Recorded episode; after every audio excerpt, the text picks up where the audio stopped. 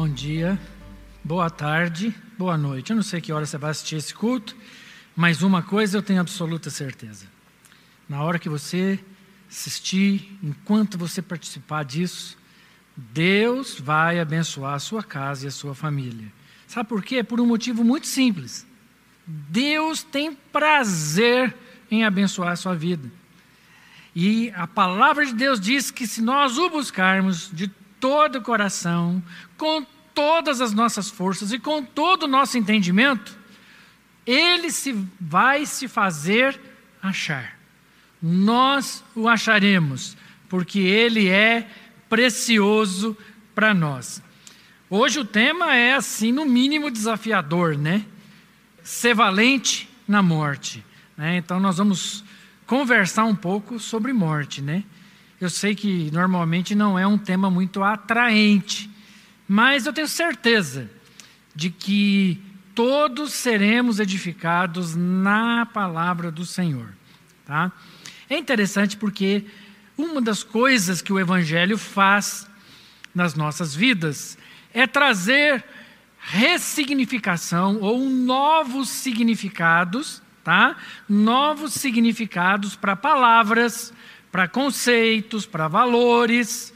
E isso ao longo da história, né? Porque as nossas sociedades, a nossa linguagem, ela é muito dinâmica e às vezes uma palavra num determinado momento histórico tem um significado e em outro momento histórico tem outro completamente diferente ou pelo menos muito diferente. E uma dessas palavras pelas quais nós queremos trazer novo significado é a palavra valente. Né? Na semana passada, nós ouvimos sobre a história de José, né? E vimos o quanto José foi valente. Mas a valentia de José não era a valentia dos 300 lá, não era a valentia dos heróis de Hollywood, não era uma valentia da força, mas a valentia de José consistia no fato dele entender que, independentemente do que ele passasse, independentemente das adversidades pelas quais ele passasse, ele conseguia enxergar que Deus estava por trás da história, de que Deus estava conduzindo. Então, diante de cada adversidade, ele não enxergava aquilo como uma desgraça, ele enxergava aquilo como uma oportunidade, como Deus passando pela história e Deus usando a vida dele na história. Já na semana retrasada, o Marcão falou sobre um outro valente, o valente Josué. Deus disse para ele que ele fosse forte e corajoso. Essa aparentemente é uma força que tem mais a ver com aquilo que nós entendemos, Valentina, forte, corajoso.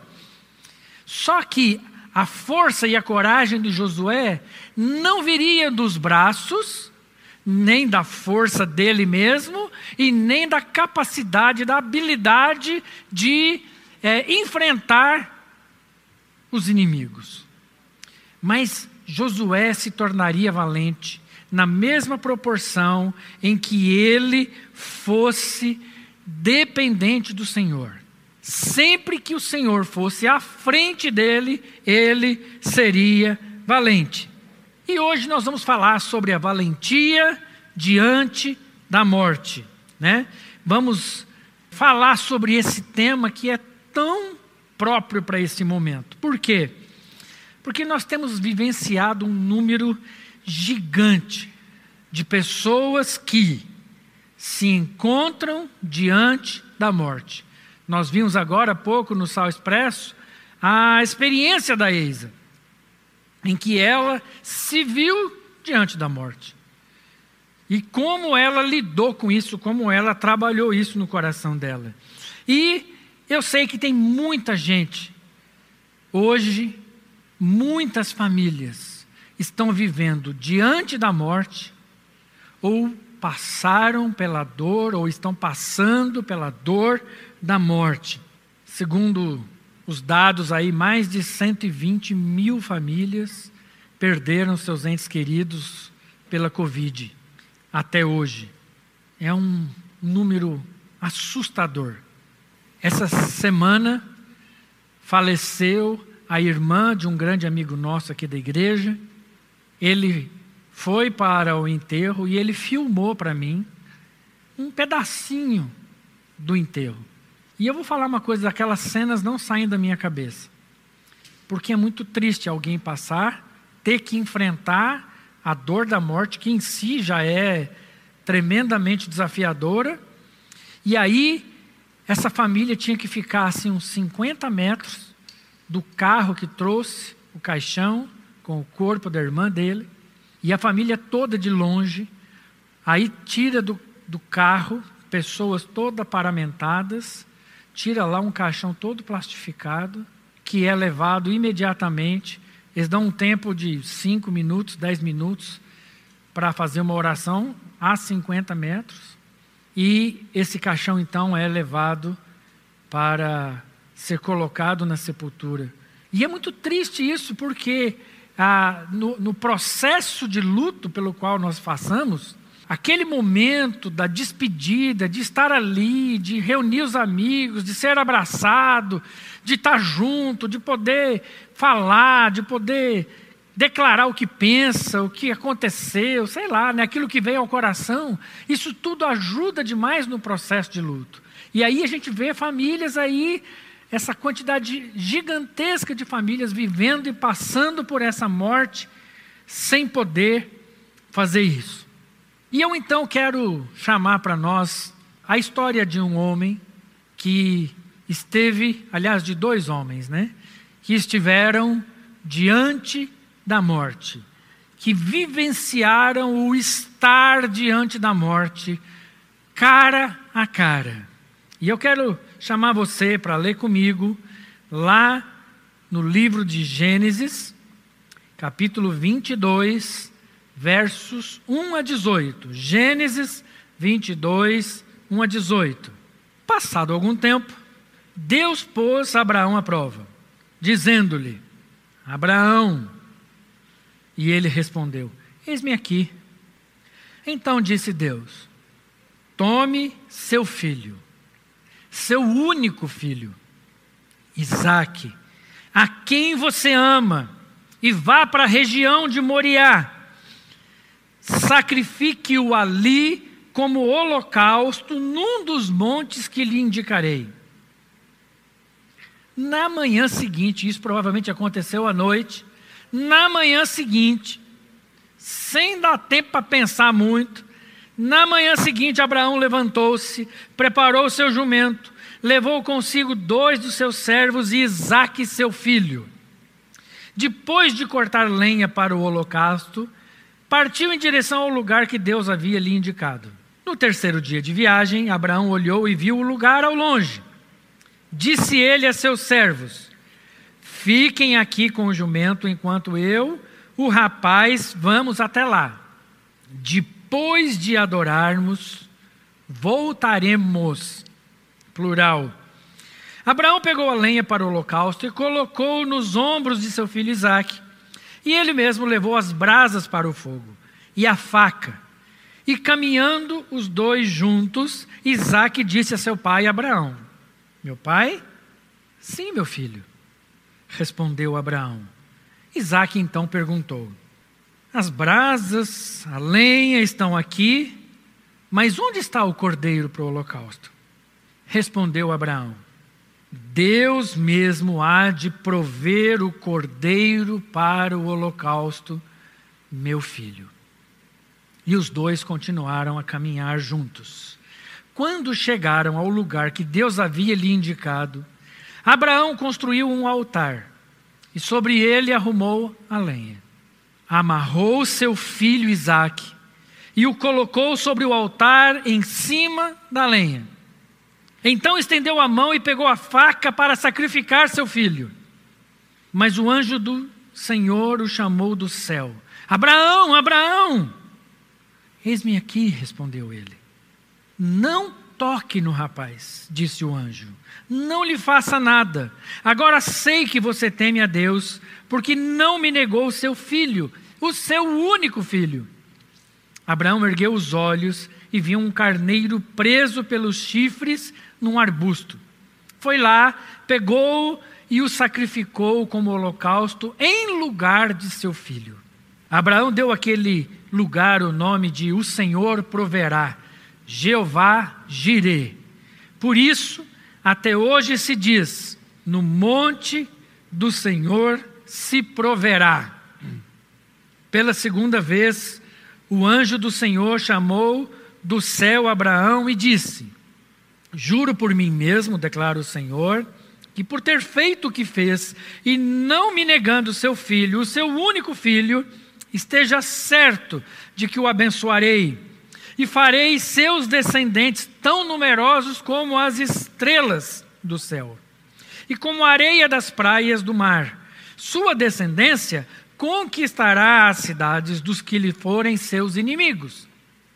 E por meio dessa descendência, todos os povos da terra serão abençoados, porque você me obedeceu.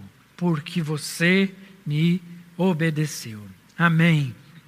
Essa palavra é tão profunda, porque nós vemos a, atitude de Abraão, ou algumas atitudes que, quando a gente lê o texto assim, numa primeira passada de olho, a primeira atitude que a gente parece ter, ver em Abraão, é de que era um cara com problemas mentais. Um cara meio doido. Por quê? O cara está dormindo, aí tem um, uma visão de anjos. Anjos aparecem para ele. E aí esses anjos pedem para ele fazer o quê? Exatamente o contrário do que Deus ordenava. Exatamente o oposto do que estava na palavra. Esses anjos pedem para Abraão fazer aquilo que os povos pagãos faziam. Pede para Abraão sacrificar o filho primogênito no altar, para aplacar esses deuses. Então, quando você olha para essa ideia de que matar meu filho é, é meio louco. E falar que Deus está falando isso, me parece ser, não me parece ser muito doido. Mas a gente vai ver na história de que Abraão não era louco, mas sim valente. Valente, pois mesmo diante da morte eminente, não deixou de confiar e crer nas promessas que o Senhor havia dito. Quando eles estão caminhando, fala para os servos, né? Fiquem aqui, porque nós vamos e nós vamos voltar. Ora, se Abraão sabia exatamente o que ele estava indo fazer, que ele ia para o altar, ia sacrificar seu filho, como que ele pode dizer que ia voltar? Os dois iriam voltar. Mas Abraão tinha consciência, tinha a valentia de crer nas promessas do Senhor. Depois, quando o próprio Isaac o questiona no caminho, falando: ó, nós estamos fogo, faca, lenha, mas nós vamos sacrificar o quê? E aí, de novo, Abraão responde: Deus proverá. Deus vai dar o cordeiro para o sacrifício, sabendo exatamente quem era o cordeiro.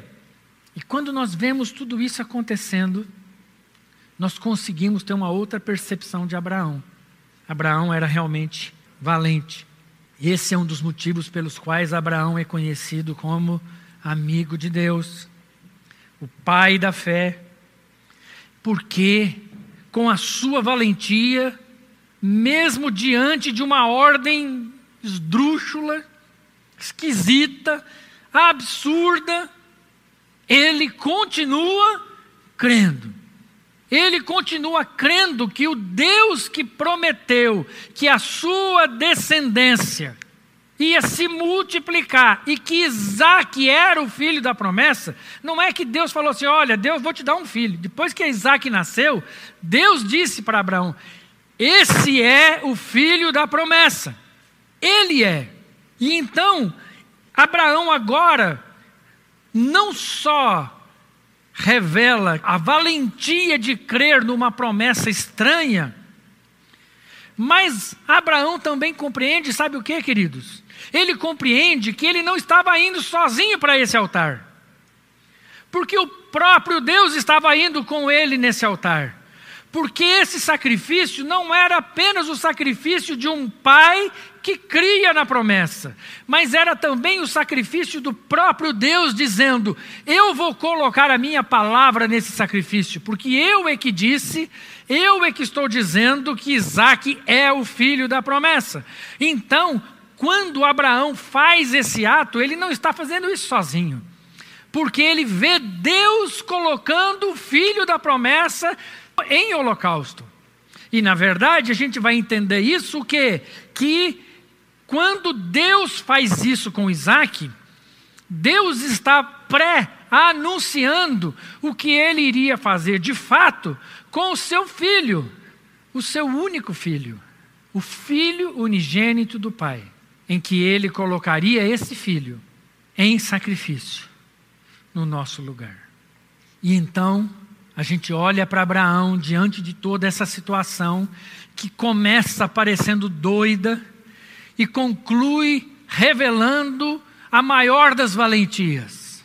Creia que a palavra do Senhor é fiel e que todas as suas promessas são fiéis e que ele não vai mudar e que ele não vai mudar de ideia, e que ele não vai desistir de suas promessas.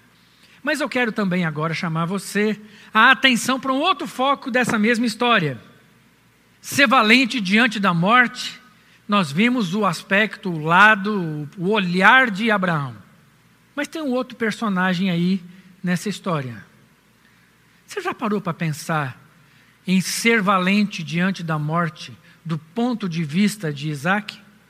Os estudiosos dizem que Isaac tinha, nesse momento, entre 25 e 37 anos, porque o texto mesmo não descreve a idade exata de Isaac, mas, pelos textos correlatos, a gente consegue mais ou menos chegar nessa faixa etária, ou seja, 20, entre 25 e 37 anos.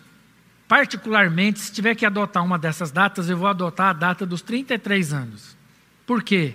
Porque Isaac era um tipo perfeito de Jesus, um tipo perfeito do Messias prometido. Olha só, o nascimento de Isaac foi predito muito antes dele nascer. Quando Deus tira Abraão de Ur, e leva para Canaã, Deus fala: Olha, eu farei de você uma descendência que vai abençoar toda a terra, todos os povos. Certo? Então, eu farei de você uma grande nação. Depois, nós vemos Isaac nascendo de uma forma sobrenatural. Sara com 90, na flor da idade, e Abraão com 100. Um nascimento sobrenatural assim como foi o nascimento de Jesus sobrenatural. O texto diz que Isaac era o único filho. Não, peraí. Isaac não era o único filho. Tinha Ismael, que já tinha nascido. Mas Deus entende que Isaac era o único filho da promessa. Ismael era o filho da semente. Isaac era o filho da promessa, o filho da aliança. É por isso que Deus, quando fala com Abraão, diz: Toma o teu filho, o teu único filho.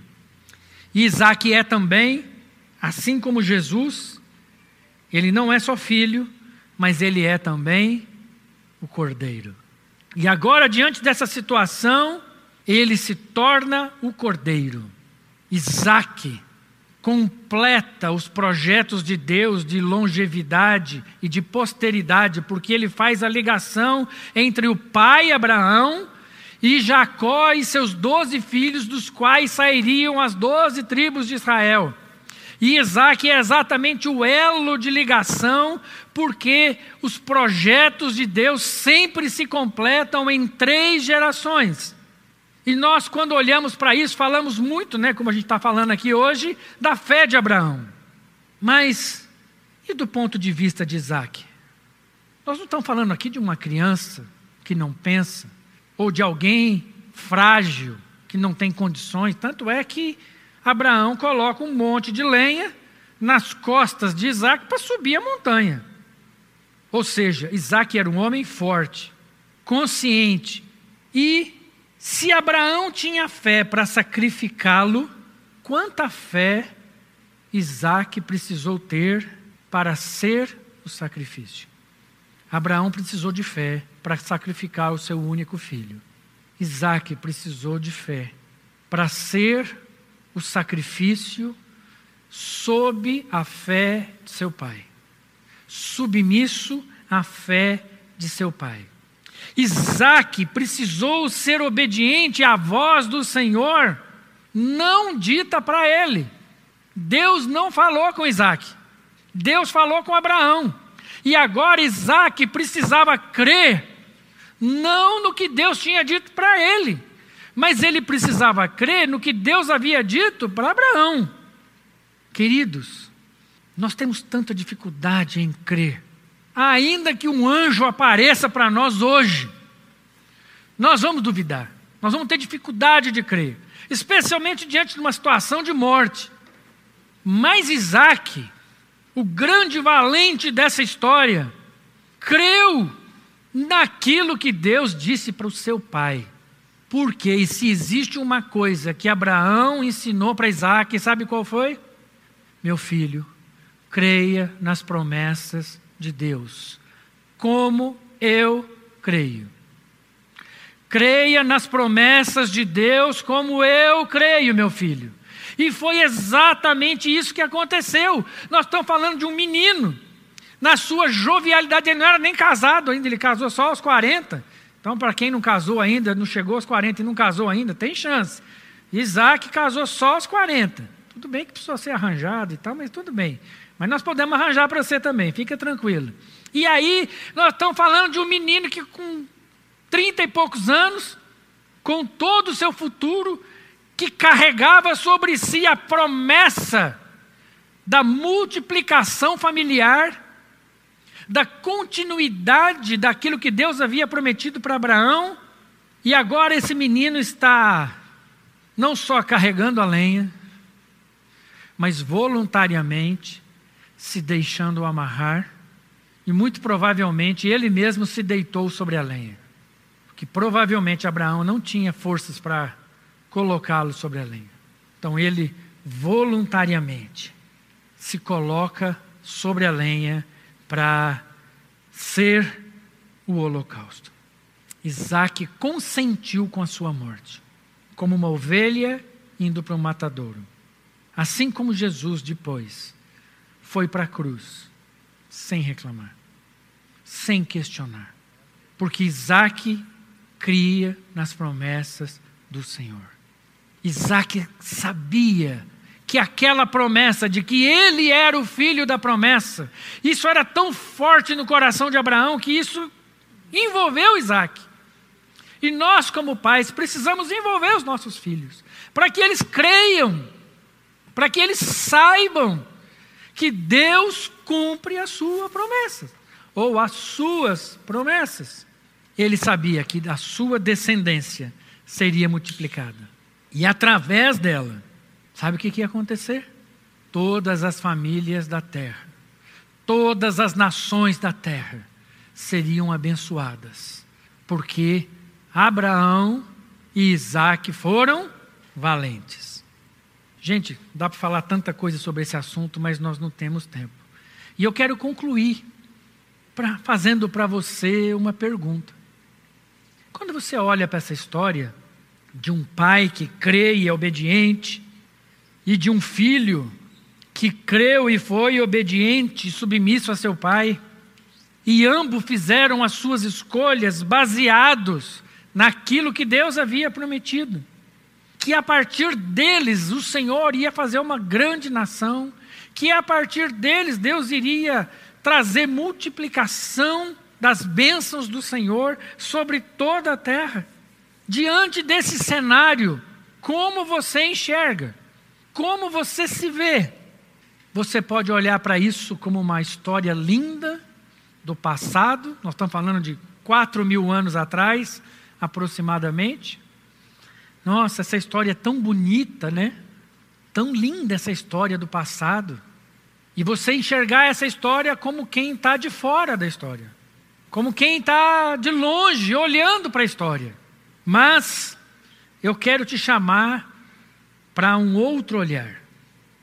Eu queria que você olhasse como quem faz parte dessa história. Eu quero te chamar para entender que você é parte dessa história.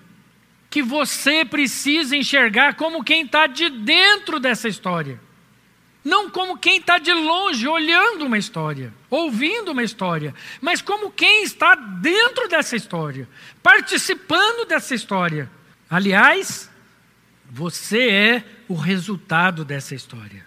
Você é o resultado da promessa. E a promessa é de que a sua família seria abençoada pela fé de Abraão, Isaac e Jacó.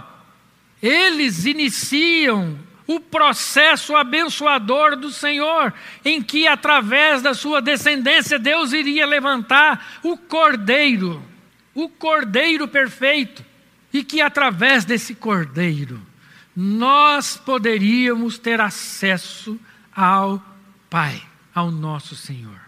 E agora, quatro mil anos depois, o mesmo Deus, o mesmo Deus que falou com Abraão, e que Isaac creu naquilo que Deus havia dito a Abraão, esse mesmo Deus continua falando através dos nossos pais, continua falando através do seu Espírito Santo em nossas vidas. Esse Deus que diz: Eu sou o Deus de Abraão, o Deus de Isaac, o Deus de Jacó. Sabe o que, que diz lá em Mateus 22, 32? Ora, Deus não é Deus de mortos, mas de vivos. Eu sou o Deus de Abraão, Isaac e Jacó. E Deus não está se referindo a homens que morreram há quatro mil anos atrás. Deus está se referindo a filhos que ele tem, que estão vivos em Deus. Esse é o Deus que nós cremos. João 5,24 diz assim: Eu lhes asseguro, quem ouve a minha palavra e crê naquele que me enviou, tem a vida eterna. Não será condenado, mas passou da morte para a vida. Queridos, a promessa do Senhor é que nós podemos ser valentes diante de situações, inclusive de morte, porque se estamos em Cristo, a morte já não vale, porque nós passamos da morte para a vida. E Romanos 5,19 diz: Logo, assim como por meio da desobediência de um só homem, muitos foram feitos pecadores, assim também por meio da obediência, da obediência de um único homem, muitos são feitos justos. E mais, Romanos 8, 35 e 36 diz assim: Quem nos separará do amor de Cristo? Será a tribulação, a angústia, perseguição, a fome, a nudez, o perigo, ou a espada, em algumas versões a morte, será que a morte pode nos separar do amor de Cristo? Como está escrito: Por ti enfrentamos a morte todos os dias, somos considerados como ovelhas destinadas ao matadouro. Queridos, a morte na vida de um cristão é uma realidade, não é uma possibilidade, é uma realidade. Todos nós vamos enfrentar a morte todos os dias. Mas, queridos, essa morte não é definitiva. Porque em Cristo Jesus nós fomos vivificados. E a última promessa que eu quero lembrar, além das centenas de promessas que a palavra do Senhor diz: quando, porém, o que é corruptível, nosso corpo, se revestir de incorruptibilidade, e o que é mortal, de imortalidade, então se cumprirá a palavra que está escrita. Presta atenção. então se cumprirá a palavra que está escrita: a morte foi destruída pela vitória. A morte foi destruída pela vitória. Onde está a morte, a sua vitória? Onde está a morte, o seu aguilhão, as suas presas, as suas cadeias? O aguilhão da morte é o pecado, e a força do pecado é a lei. Mas, acho que foi na palavra do Marcão que ele falou, sempre tem um mais. Mas, graças a Deus, graças a Deus, que nos dá a vitória por meio de nosso Senhor Jesus Cristo. Queridos, diante da morte, diante da morte, creia. Diante da morte, se submeta às promessas ditas a seu Pai. Diante da morte, se submeta ao Senhor da vida. Ele é o Senhor da vida. Creia que tudo que Deus fez e faz continuará derramando sobre a sua vida. Amém? Que Deus abençoe a sua casa, que o Senhor derrame sobre sua vida graça abundante. E o Senhor abençoe te guarde, faça resplandecer sobre você a sua paz. Em nome de Jesus. Amém.